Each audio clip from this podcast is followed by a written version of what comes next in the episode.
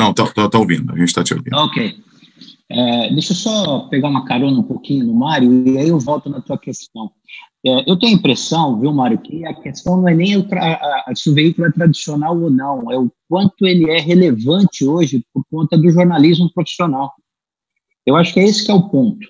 E aí eu queria aproveitar aqui para fazer uma sugestão para as emissoras de rádio no Brasil inteiro, para que de alguma maneira elas procurem se associar a essas operações, a esses grupos que se formaram de checagem dos fatos. Porque o que o que está nos desafiando mesmo hoje é o combate às fake news. Isso é uma coisa impressionante. Então, o que tem de bobagem circulando nas redes sociais é uma coisa sem precedentes. E isso, ao invés de nos ajudar, atrapalha bastante nesse combate da pandemia e, obviamente, na retomada da economia, porque todos nós desejamos que seja breve. Então, acho que esse é o ponto. Então, quero reiterar que as, uh, o rádio joga um papel muito importante. As emissoras que têm seus departamentos jornalísticos próprios já estão fazendo esse trabalho.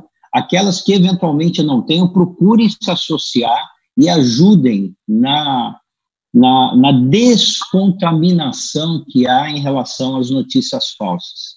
Eu acho que hoje, mais do que nunca, o jornalismo profissional está prevalecendo e nós estamos vendo isso com a ampliação das audiências nos ambientes digitais, no rádio é, e nas várias plataformas do rádio, evidentemente. O Robson, indo agora para a tua pergunta, é, os desafios são, são grandes, né? os desafios próprios da nossa organização. O SEMP hoje ele é responsável por alguns sistemas que, que por conta da, dos dirigentes do SEMP, a entidade foi assumindo, então, o que tem maior visibilidade hoje para todos é o sempre meio, sobre o qual a gente acabou de falar. O sempre hoje é o responsável é, pelo principal indicador que o mercado tem com relação à movimentação publicitária.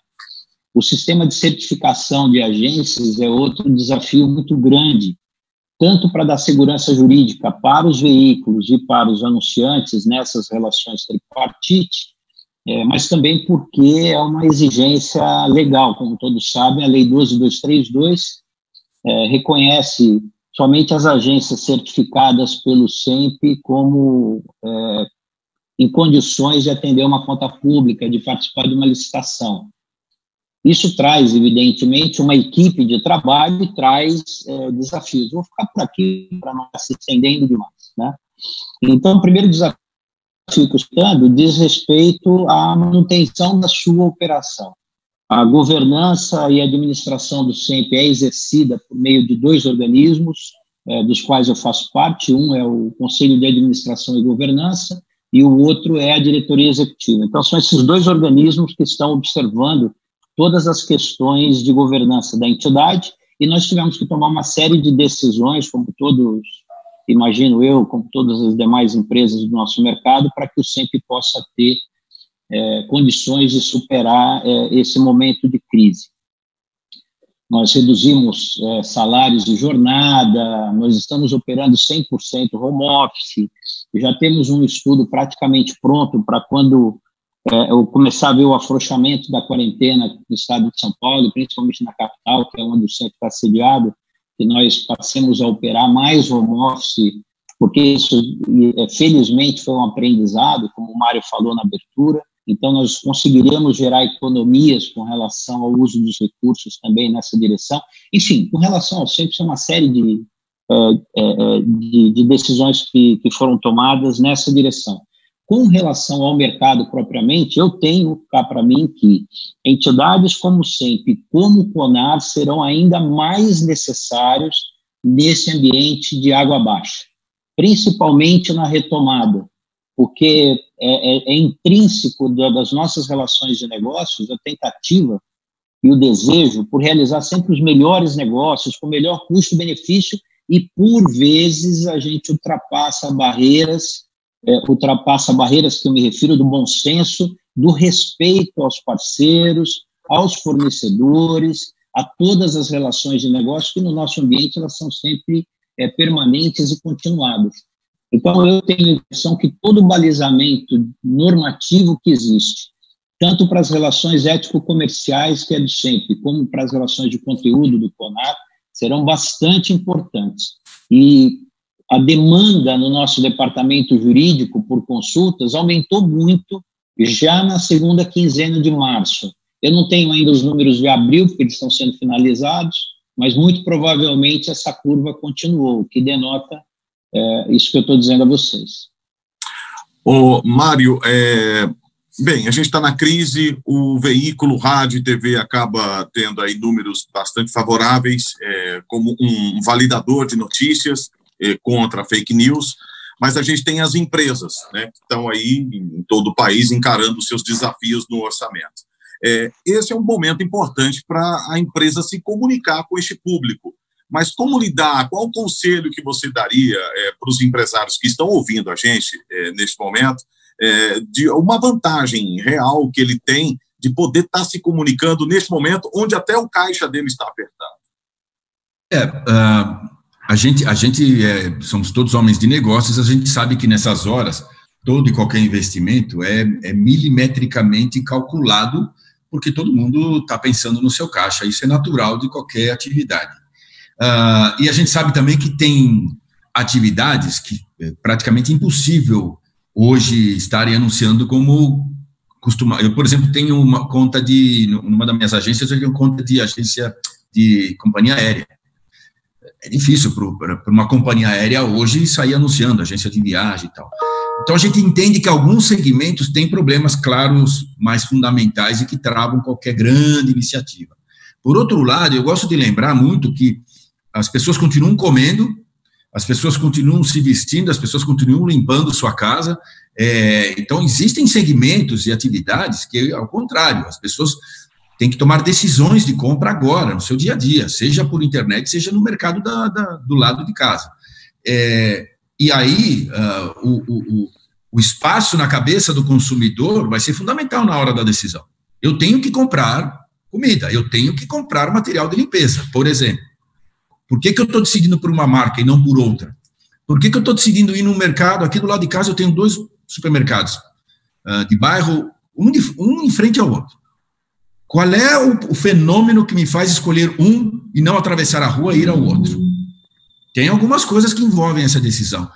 Uma delas, sem dúvida, é como é que eles se comunicam comigo, como é que eles se mostram relevantes para mim, como é que essa marca se manifesta, especialmente agora, numa hora que o consumidor, a gente tem que lembrar, consumidor são pessoas, pessoas estão hoje agoniadas, estão em dúvida, com medos.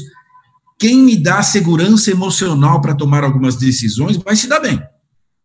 Porque esta marca vai estar do meu lado no momento que eu estou mais precisando de apoio apoio psicológico, apoio uh, uh, até emocional. Então, simplesmente sumir do mapa, parar de falar com o consumidor, uma coisa é certa: esse cara não vai lembrar de mim, nem agora, e pior, nem depois. O que eu quero dizer com isso? Quem conseguir manter uma conexão emocional com seus consumidores hoje, na retomada lá na frente, daqui a alguns meses, vai estar na, na, na memória afetiva desse cara. E, e, esse consumidor vai lembrar dessa marca na hora que ele entrar numa loja para comprar alguma coisa daqui a três meses. É, algo, acabou de sair uma pesquisa, eu acho que foi do Cantar Ibope, eu não quero ter certeza se eu quero ter certeza se foi ou não, mas saiu uma pesquisa há pouco tempo, agora, semana passada, e 86% dos entrevistados diziam que sim, eles querem que as marcas se comuniquem e mais, que digam como os seus produtos podem me ajudar durante essa crise. Ou seja, se eu não anunciar nada durante a crise, esse produto eu simplesmente ignoro, passo, passo batido. Então, é importantíssimo, sim, que haja toda uma ciência na escolha da mídia, que haja toda uma seriedade na, na no investimento, uma técnica que a gente sabe que a gente tem para investir o dinheiro dos, dos, dos clientes, mas sumir do mapa é o pior, é a pior decisão que qualquer empresa pode tomar agora. A conexão entre marca e consumidor é, de longe, o maior patrimônio que uma empresa pode ter, porque é ela que vai tirar a gente do buraco ali na frente. E sabe, pessoal, nessa, nessa direção, é, deixa eu pegar mais uma vez carona aqui no área. É, o rádio tem, ele permite uma flexibilidade nos formatos comerciais, é, no tipo de envolvimento que os anunciantes é, podem ter com, com, com, a sua audiência, é, que é muito ímpar, é muito particular. E eu acho que esse é um momento importante para explorar esse ambiente. É, como você comentou, Robson, de fato, todas as áreas, né, todas as empresas estão muito preocupadas com seu caixa, em sobreviver né, a esse período que é, é ainda está indefinido para nós. Né? É, então, esse é um momento, talvez, que alguns anunciantes tenham pouca verba.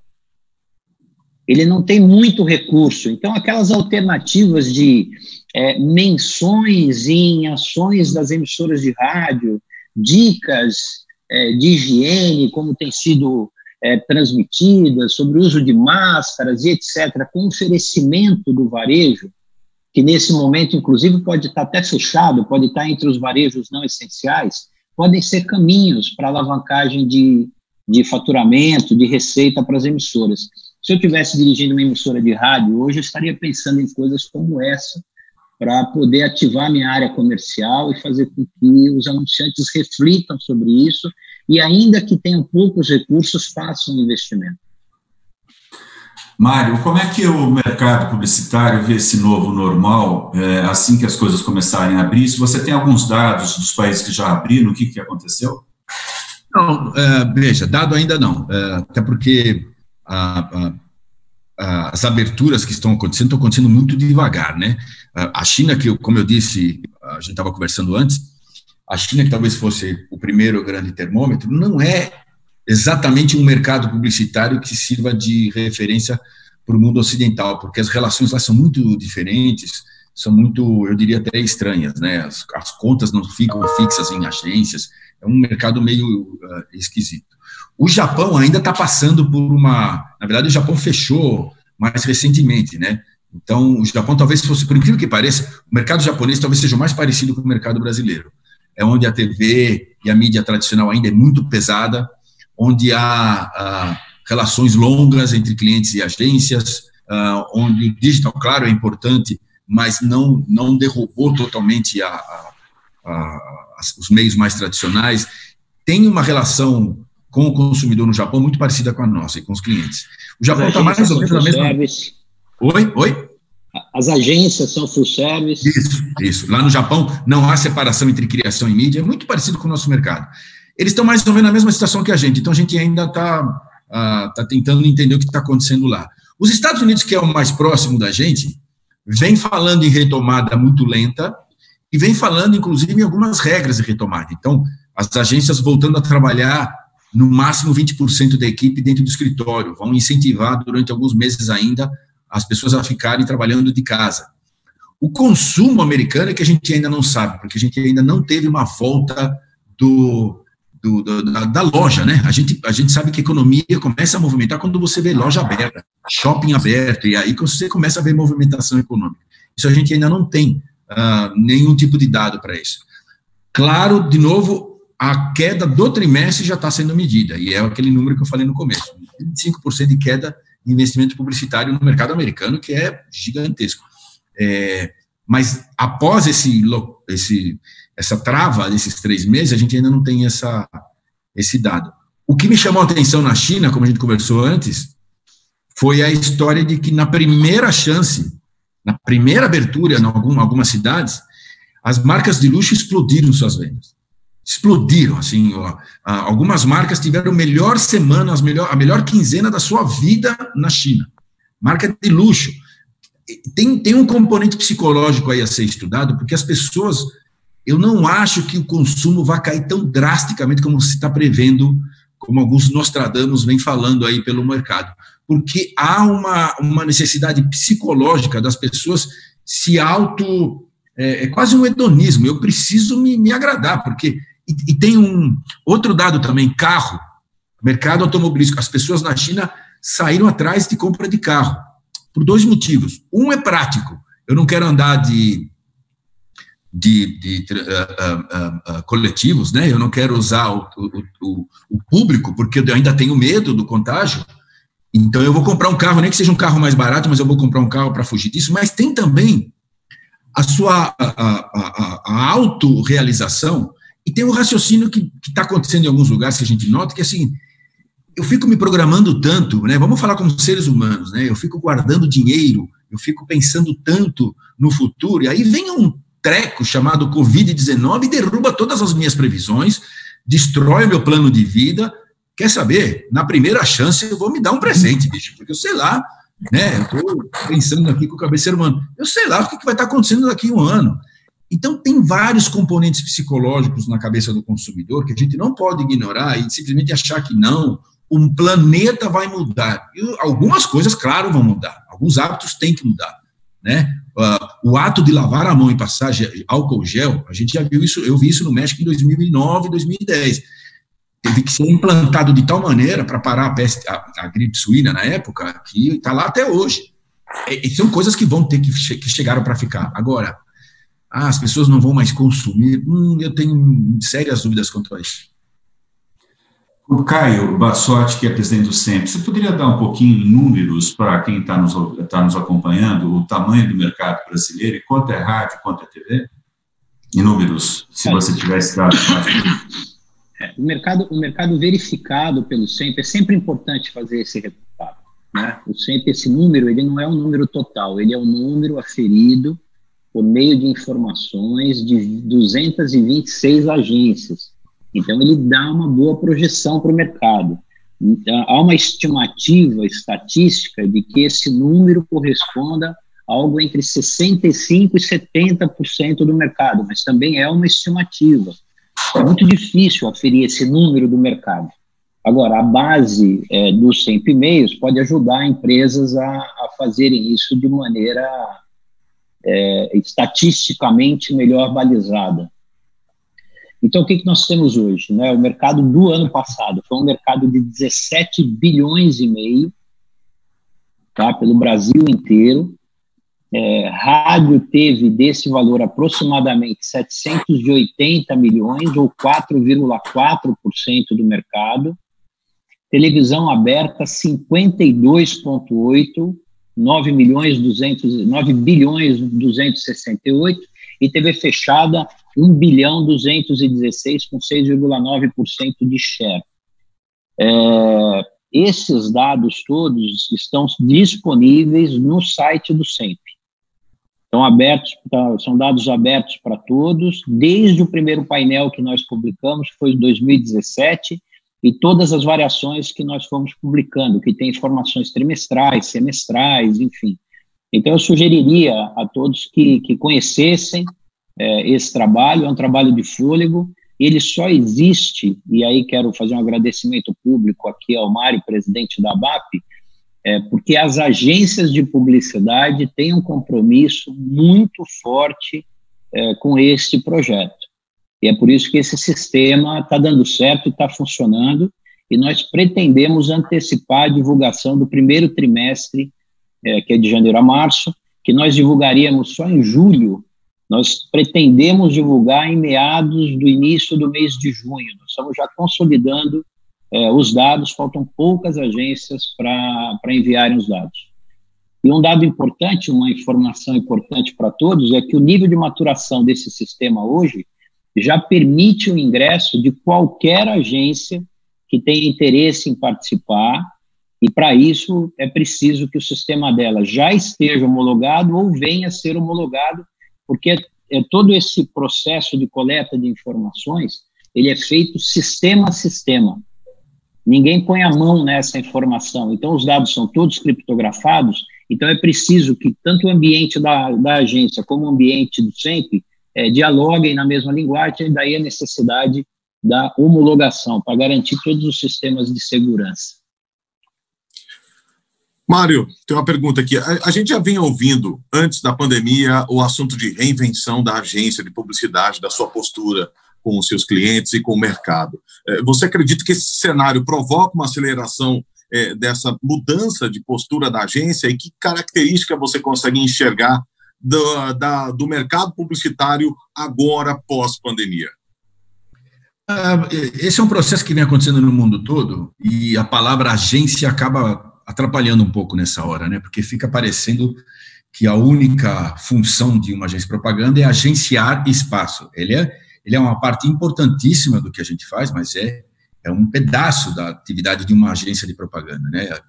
eu defendo muito de que as agências têm que se reinventar, não, não como modelo de negócio, mas como proposta de valor. E a proposta de valor para uma agência de propaganda, para um cliente hoje que está precisando, que está procurando novas saídas, é de ser uma central de inteligência para esses negócios do cliente, né? Eu tenho que ser um, eu tenho que ser um, um, um centro de ideias, seja elas com mídia ou não, para desenvolver o negócio do cliente. Uh, lá atrás você falava muito em parceiro de negócio, acho que é mais do que isso. A gente tem que estar de tal maneira enfronhado nos negócios dos clientes que a gente tem que ser de verdade uma extensão da empresa do cliente, né? Uh, tem um dado e, a gente já vem fazendo isso de alguma maneira uh, até empírica. Eu vou dar um dado para todo mundo.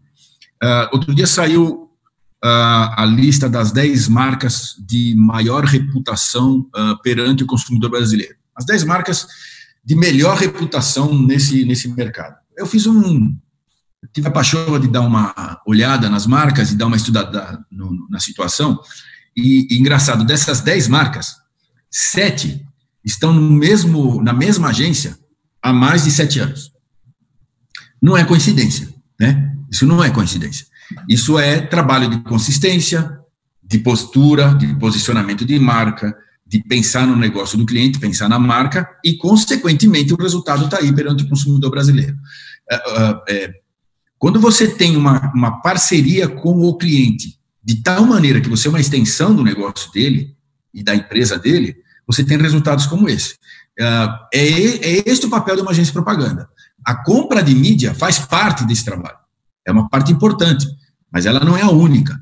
É, a gente tem N, N exemplos, tanto no Brasil quanto fora, de ideias ou de, de, de, Vou dar um exemplo. Na, na, na, na Dentsu, lá no Japão, tem um grupo de contas ali que tem um, um profissional que cria chás dentro da agência.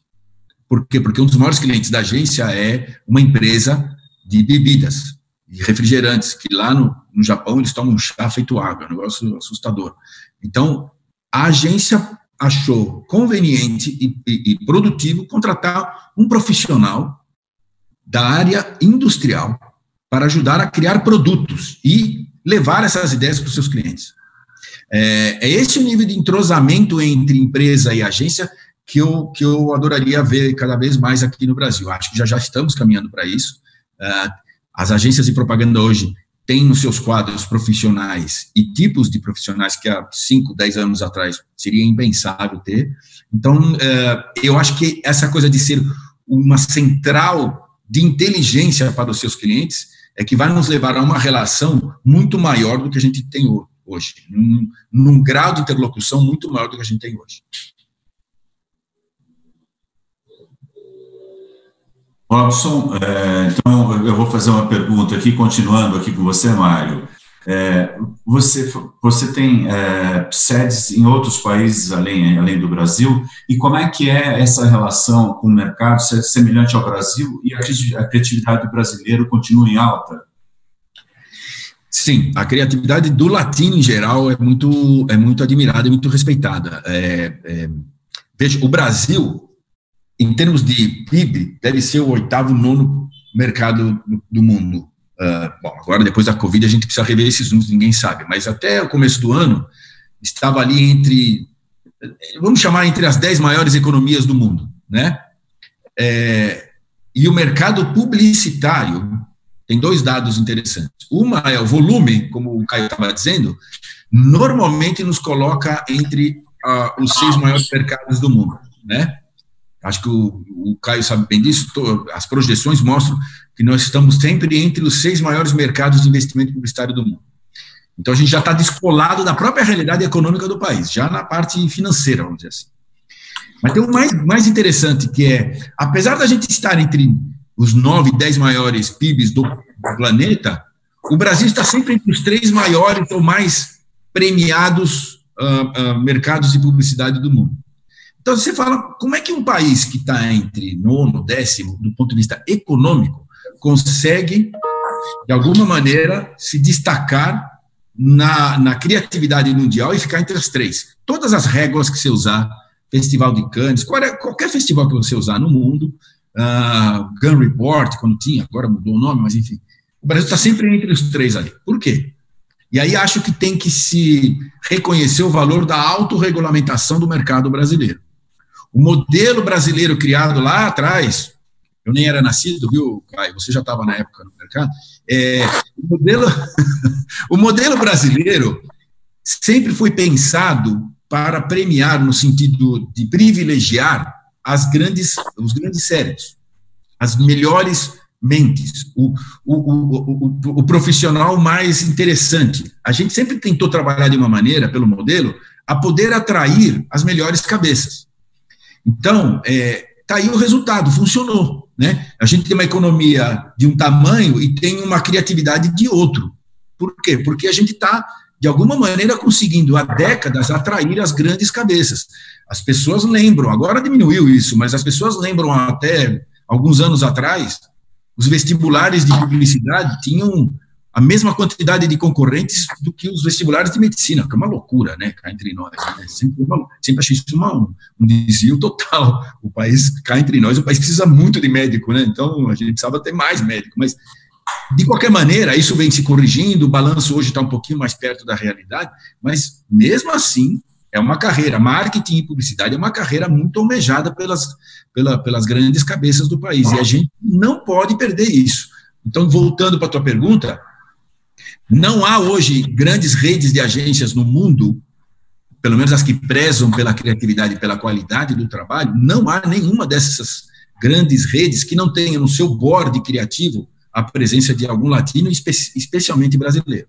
Eu mesmo faço parte de um, de um comitê uh, de, de de criação do, da Dentsu lá no, em Tóquio, a gente, a gente tem reuniões, duas reuniões por ano, esse ano provavelmente nenhuma, uh, e, e, representando a América Latina, porque para eles é importantíssimo ter esta criatividade latina, que é diferente da americana, que é diferente da oriental, e é diferente da, da europeia. Então, é, é, é, é importantíssimo o papel do nosso jeito de pensar e do nosso jeito de criar para a propaganda mundial.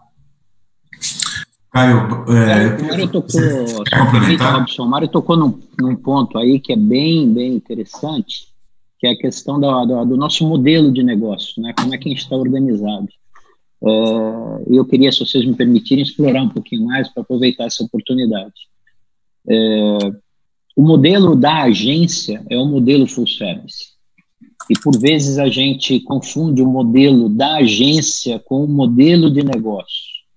O modelo de negócios que, que nos interessa a todos, principalmente o pessoal de, de veículo que está aqui participando é, dessa reunião, é, é, é que é o veículo de comunicação por meio dos negócios de mídia que são realizados pelas agências, que estabelecem quanto que a agência é, recebe por aquele trabalho.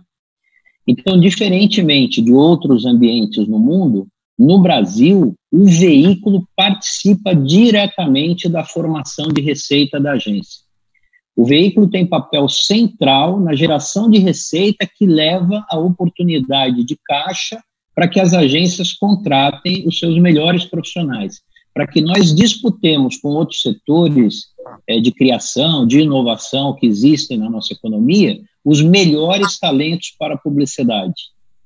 E esse modelo de negócios é que tem trazido resultados exponenciais do ponto de vista criativo e de resultado, que é o que mais nos interessa, para os investidores nesse negócio, que são os anunciantes.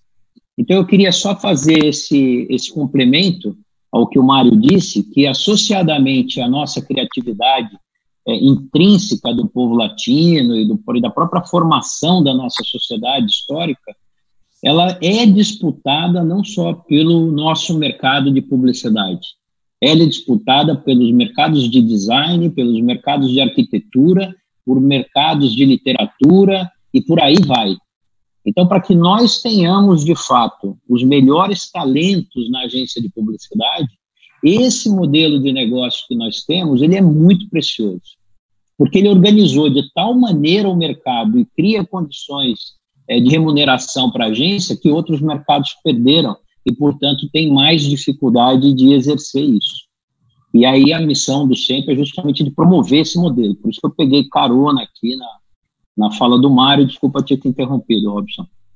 É, travou aqui, voltei. Bem, é, a gente percebe a necessidade de mais velocidade na resposta das empresas é, nas suas campanhas, né? Prova disso, a gente viu até uma importante rede de fast food mundial que, logo no início da pandemia, reposicionou o logo. Né? A gente acompanhou isso nas redes sociais, em TV e tudo. E aí, em um curto período, houve uma rejeição em algumas partes do mundo, até candidato à vaga a presidente nos Estados Unidos, e rapidamente a marca ali ela voltou à sua comunicação anterior, argumentando que era uma ação pontual. Essa coisa da velocidade vai deixar também a gente cada vez mais é, sensível a enxergar reposicionamentos rápidos como este que a gente acompanhou desse restaurante, dessa rede mundial de restaurante, né, o Mário? Olha, foi bom você ter tocado nesse assunto, porque eu sempre fui um entusiasta do, do rádio. É, quem me conhece, quem conhece minha carreira, sabe que eu sempre tive uma relação muito próxima. E uma das coisas que eu sempre defendi, eu sempre falei duas coisas sobre o rádio. Primeiro, não tem nenhum meio mais íntimo uh, com o consumidor do que o rádio. É o único meio que você consome fazendo outra coisa durante o dia todo, né? É, você pode estar fazendo qualquer atividade e estar consumindo o, rádio. É o único meio, por exemplo, que você olha o carro do teu lado e você acha que o cara é louco porque está falando sozinho, está cantando, está rindo sozinho. Não está, ele está conversando com o rádio. Então, essa é a primeira característica que eu sempre falei sobre o rádio. E a segunda é, muito antes até do que a internet, a agilidade na, na movimentação de mensagem. E aí eu tive um caso especial comigo, lá atrás, quando eu atendia banco, é, eu lembro disso até hoje de manhã, indo para a agência, eu estava morando em Curitiba na época, é, eu ouvi um spot de rádio meu, que a gente tinha feito para aquele, aquele, aquele banco, e com ele no ar, no meio das outras uh, mensagens publicitárias, eu achei que a montagem que a gente tinha feito e a edição uh, tinha, tinha problema. Isso foi de manhã.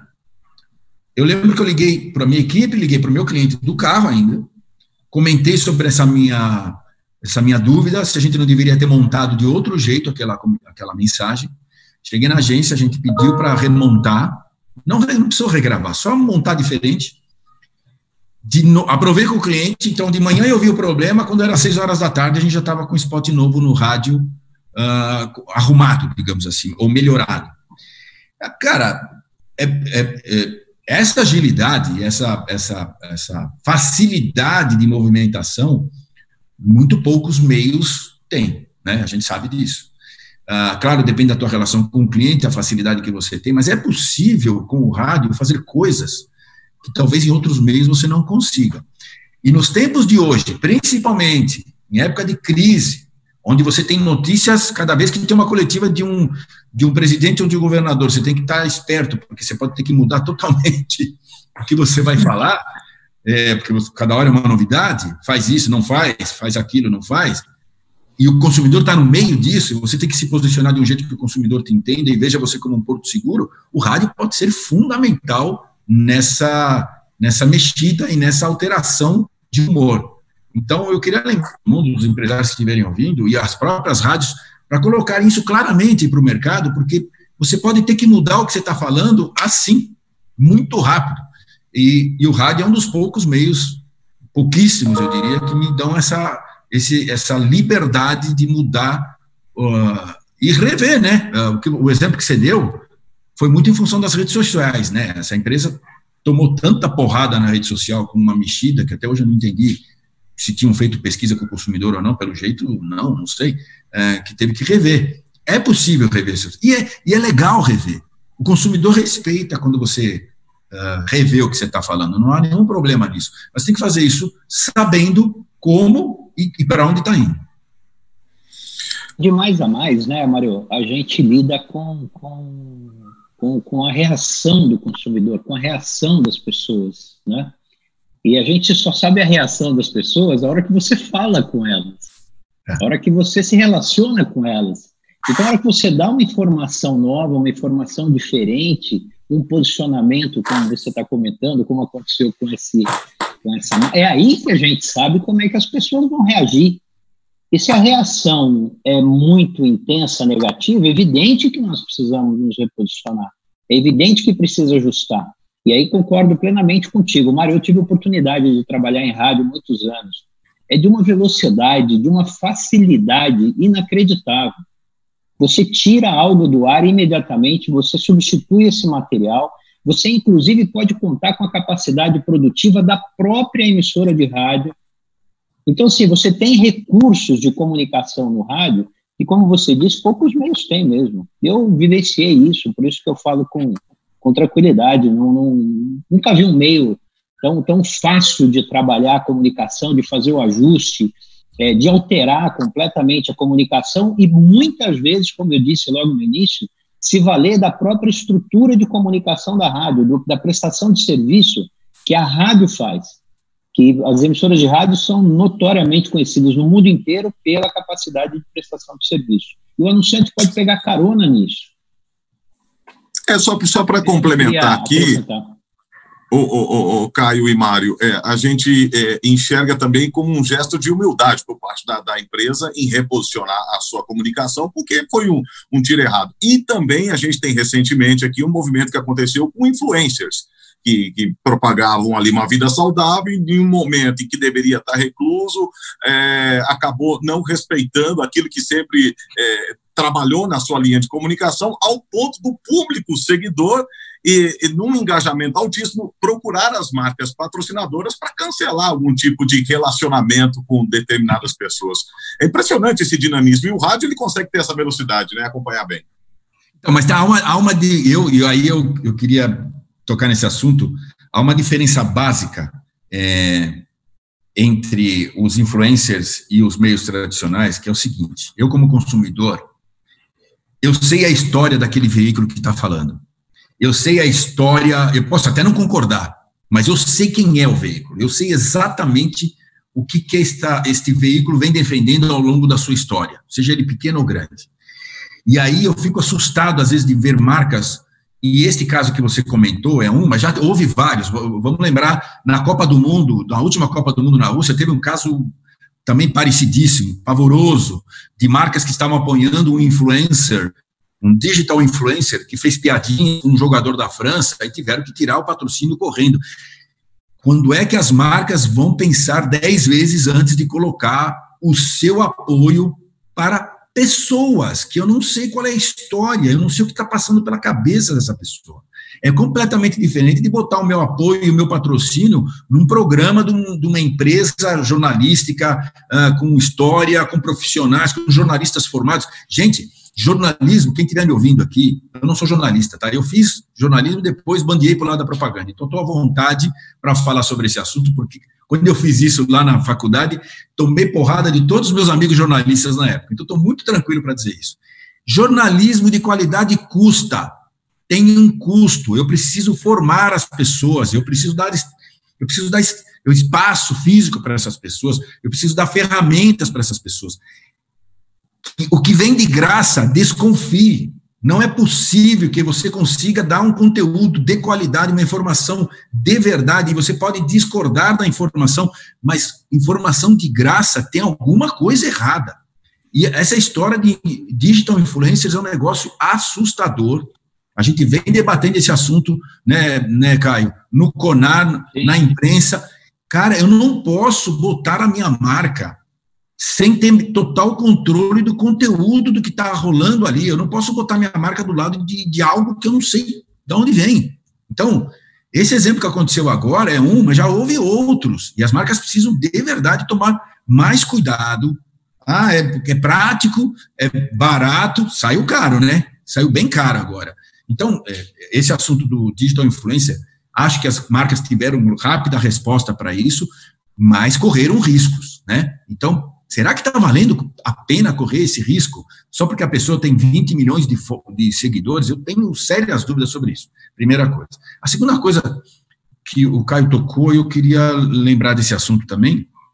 Sempre se falou muito que o mundo digital e a internet trouxe a interatividade com o consumidor. Moçada, o rádio já fazia isso desde os anos 50. É o único meio que eu posso passar a mão no telefone, ligar, falar com o apresentador, interromper, inclusive, a, a, programação, dar a minha opinião.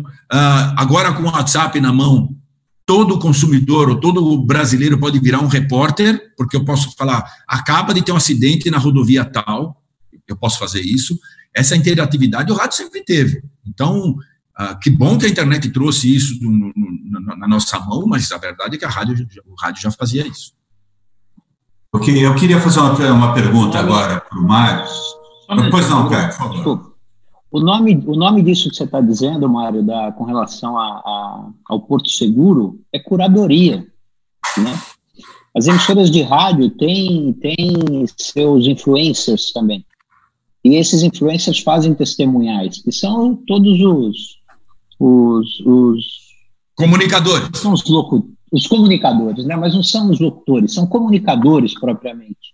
Eles atuam há séculos, quase é, como os influencers. Só que, como você bem observou, e eu quero realçar, dentro de uma organização empresarial que assume compromissos legais para funcionar, que assume compromissos éticos para operar, e é isso tudo que acaba criando um colchão de segurança é, para os anunciantes e para as marcas.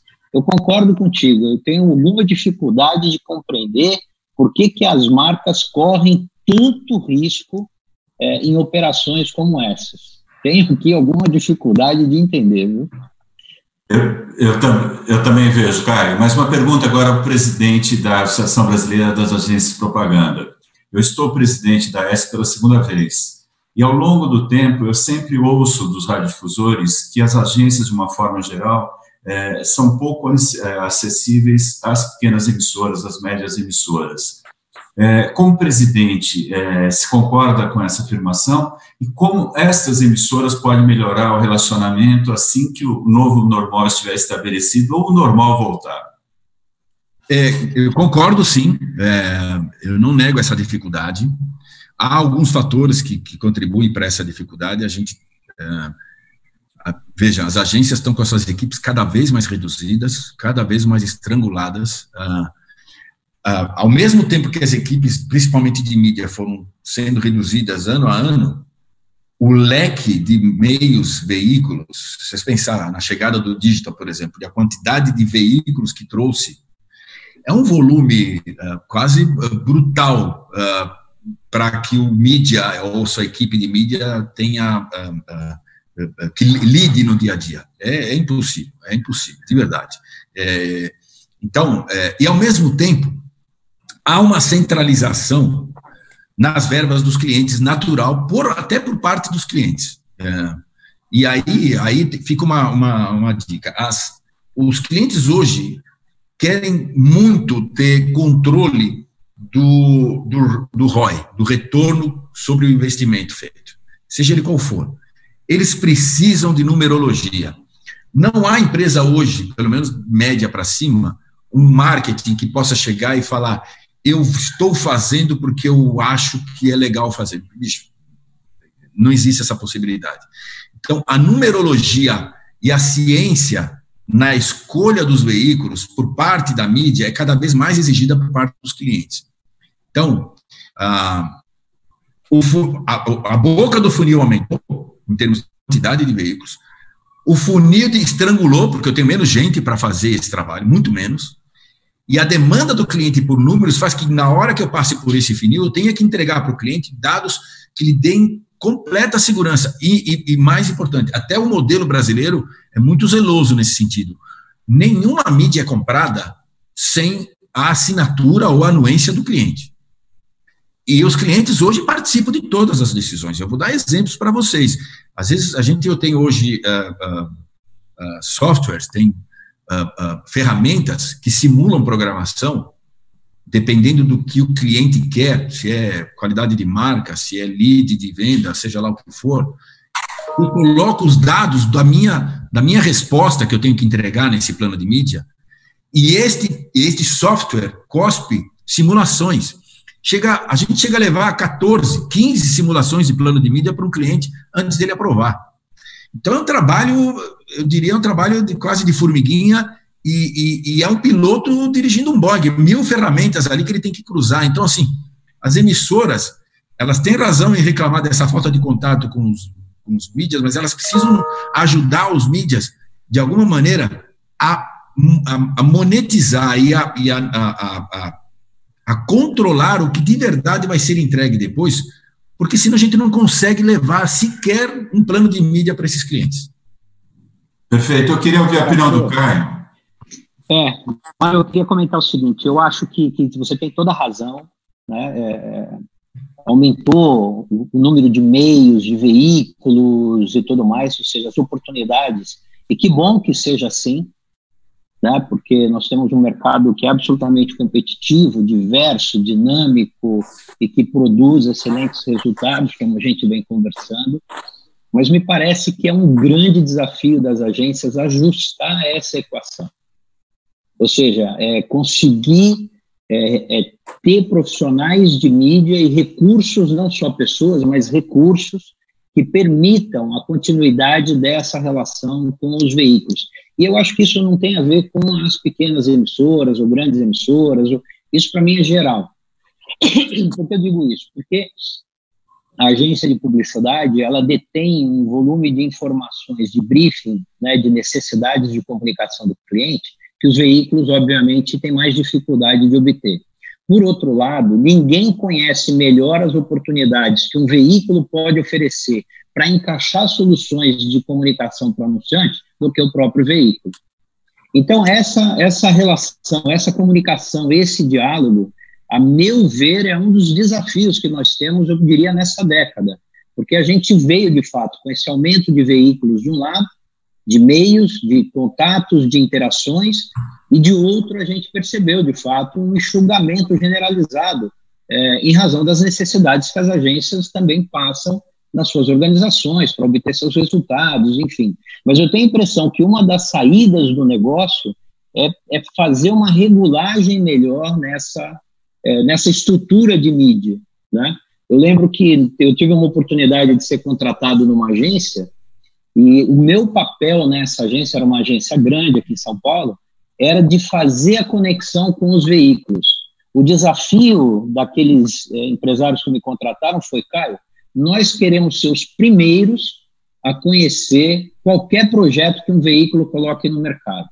Para isso, os veículos precisam ter uma interação conosco muito intensa. E esse é o desafio aqui construir uma estrutura para que a gente realmente faça isso. Eu acho que essa filosofia a gente precisa resgatar no mercado publicitário de uma maneira geral. Isso não é as agências da BAP ou da FENAP, agência grande, isso acontece também com agência pequena. Então, esse, esse é um comentário que eu escuto no Brasil inteiro. Então, é, fica aí o, o, o registro de que esse é, de fato, um dos desafios, na minha opinião, a serem superados. Concordo. Caio, Concordo. muito obrigado. A gente está chegando aqui já no final desse nosso espaço. É, muitas reflexões, é, acho que muitas dicas de posicionamento. Foi super produtivo. Eu gostaria das suas últimas palavras. Que mensagem você gostaria de deixar, Caio, para o mercado que nesse momento está nos acompanhando, todos os profissionais relacionados a futuro? Se tem alguma coisa que você queira ponderar, fica à vontade. Olha, acho que todos nós queremos que isso passe logo, né? E isso vai passar né? daqui a pouco vai passar. Essa não é a primeira crise que nós enfrentamos, evidentemente é a mais diferente, né? Na minha, tem alguns anos de mercado, passei por algumas crises, mas uma dessa dessa magnitude, dessa natureza é a primeira vez. Então é claro que ela traz desafios importantes. Eu acho que nós não podemos perder a perspectiva é, do que é o Brasil como mercado consumidor é, da, da potência que tem a nossa economia, da diversidade que ela tem, embora existam muitas desigualdades. Aliás, desculpa entrar nesse, nessa seara, mas acho que nunca ficou tão claro para nós o tamanho do problema que nos causa existir tamanha desigualdade social. Quizá nós tenhamos um pouco mais de compromisso com a solução desses problemas, porque ele torna a nossa sociedade melhor. Então, eu não tenho dúvida, voltando, que isso vai passar e a publicidade vai ser fundamental, como sempre foi, como alavanca econômica. Está sendo agora com relação a todo o processo de disseminação de informação. A própria ABAP desenvolveu, o Mário desenvolveu uma campanha sobre o uso de máscaras e tudo mais. É, então, e, e a publicidade vai continuar sendo essa alavanca econômica. Então, nós não podemos esmorecer. Nós temos que queimar nossas pestanas, botar energia para que a gente supere logo é, esse momento que nós estamos vivendo. E agradecer bastante vocês, foi uma oportunidade bacana, estar tá presente, estar tá perto dos meus amigos do rádio é sempre muito, muito prazeroso. Muito obrigado. Muito bem. Mário da Andréia, por favor, suas últimas palavras, essa cabeça pensante aí da publicidade, sempre bom te ouvir também, de uma certa forma, para que a gente possa aí se preparar para essa nova realidade, esse novo normal aí que a gente está ansioso. Né? É, primeiro, bom, claro, obrigado pelo convite, passou rápido, sinal de que foi bom, né? Até tomei um susto agora que você falou, eu olhei aqui, já deu, tá dando meio-dia. É, é, eu acho assim, é, duas coisas. Primeiro, a informação é a melhor vacina para enfrentar qualquer crise. Nesse caso, então, nem se diga, né?